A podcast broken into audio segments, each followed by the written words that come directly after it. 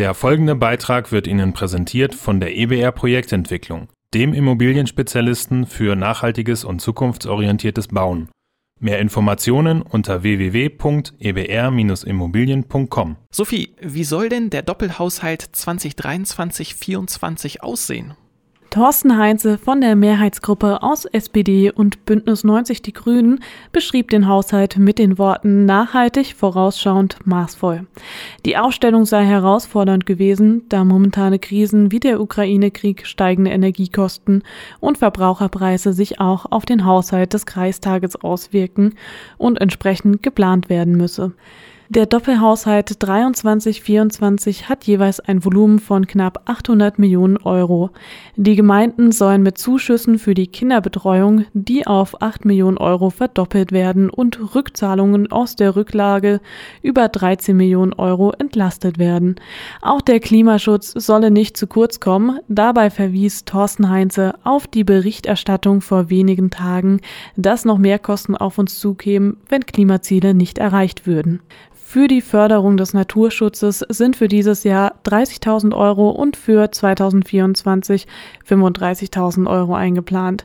Für den Posten Umweltbildung sind 10.000 Euro zur Verfügung gestellt, um Fahrten von Schulen zu Umwelteinrichtungen zu fördern. Außerdem werden 65.300 Euro zur Kofinanzierung eines Bundesprogramms zur Klimafolgenanpassung für 2024 in den Haushalt eingestellt. Das 1,5 Prozent Ziel im Haushalt für freiwillige Leistungen soll nicht überschritten werden, um sparsam zu wirtschaften. Daher war es laut Heinze besonders schwer, Anträge aus dem sozialen, kulturellen und sportlichen Bereich zu berücksichtigen. Der Unterstützungsfonds für Kunst- und Kulturschaffende wird mit 100.000 Euro ausgestattet. Weitere Mittel gehen unter anderem an das Brotmuseum mit ca. 38.000 Euro, an die Musa mit 30.000 in 2023 und 40.000 in 2024, an den Göttinger Literaturherbst gehen 15.000 Euro. Für Zukunft und Investitionen wurde die Grundfinanzierung der Südniedersachsen Stiftung um knapp 19.000 Euro erhöht und die Energieagentur bekommt 17.500 Euro pro Jahr mehr Mittel, um die Fördermittelberatung und das Altbausanierungsprogramm voranzubringen. Für soziale Einrichtungen gibt es zusätzliche Mittel in Höhe von mehr als 84.000 Euro, um verschiedene Programme zu unterstützen, unter anderem das Programm zur Gewaltprävention Brothers, die AIDS-Hilfe und das Queere Zentrum. Bei der Entscheidung über die Verteilung von so viel Geld gab es sicherlich auch wieder Unstimmigkeiten.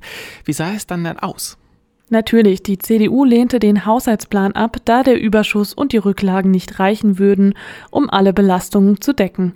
Weitere Kritik war, dass auch mehr bezahlbarer Wohnraum geschaffen werden müsse. Das kritisierten neben der CDU vor allem auch die Linke.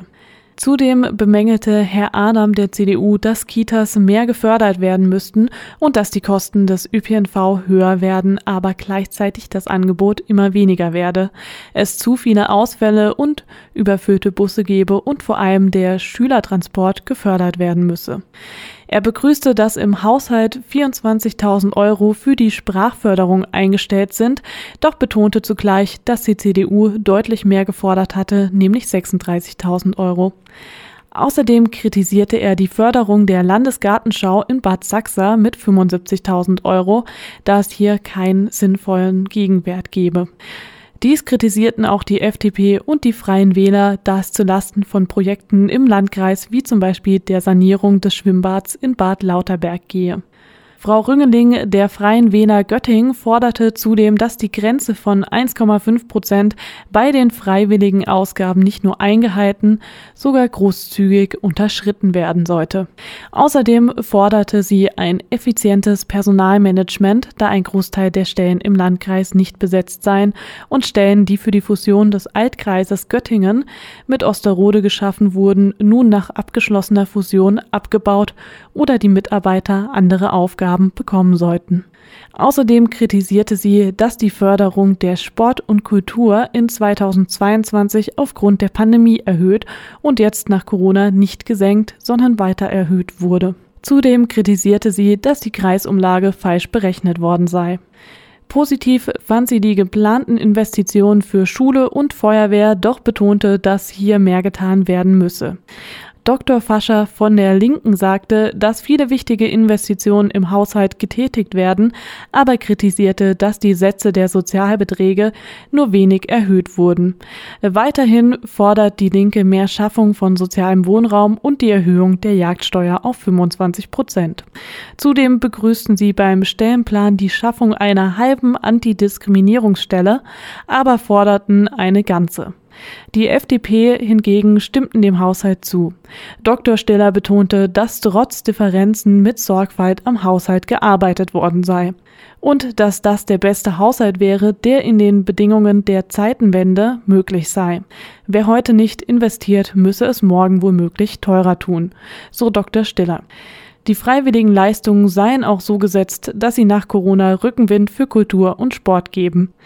Die Änderungsanträge von CDU, Freie Wähler und Linke wurden abgelehnt, der Haushalt und Stellenplan wurde aber angenommen. Der Altkreis Göttingen hatte im Jahr 1992 das jüdische Gedenkbuch herausgegeben und das soll nun überarbeitet und erweitert werden. Kannst du uns sagen, was da die Pläne sind?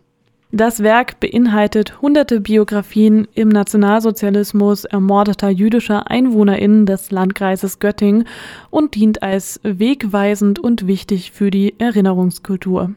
Wie für Projekte an Schulen, Informationsquellen für Gedenkstätten und die Verlegung von Stolpersteinen. Der Ausschuss für Kultur, Sport und Partnerschaften, kurz AKSP, hatte das Vorhaben der Neuauflage bei der Sitzung am 17. Februar auf den Weg gebracht.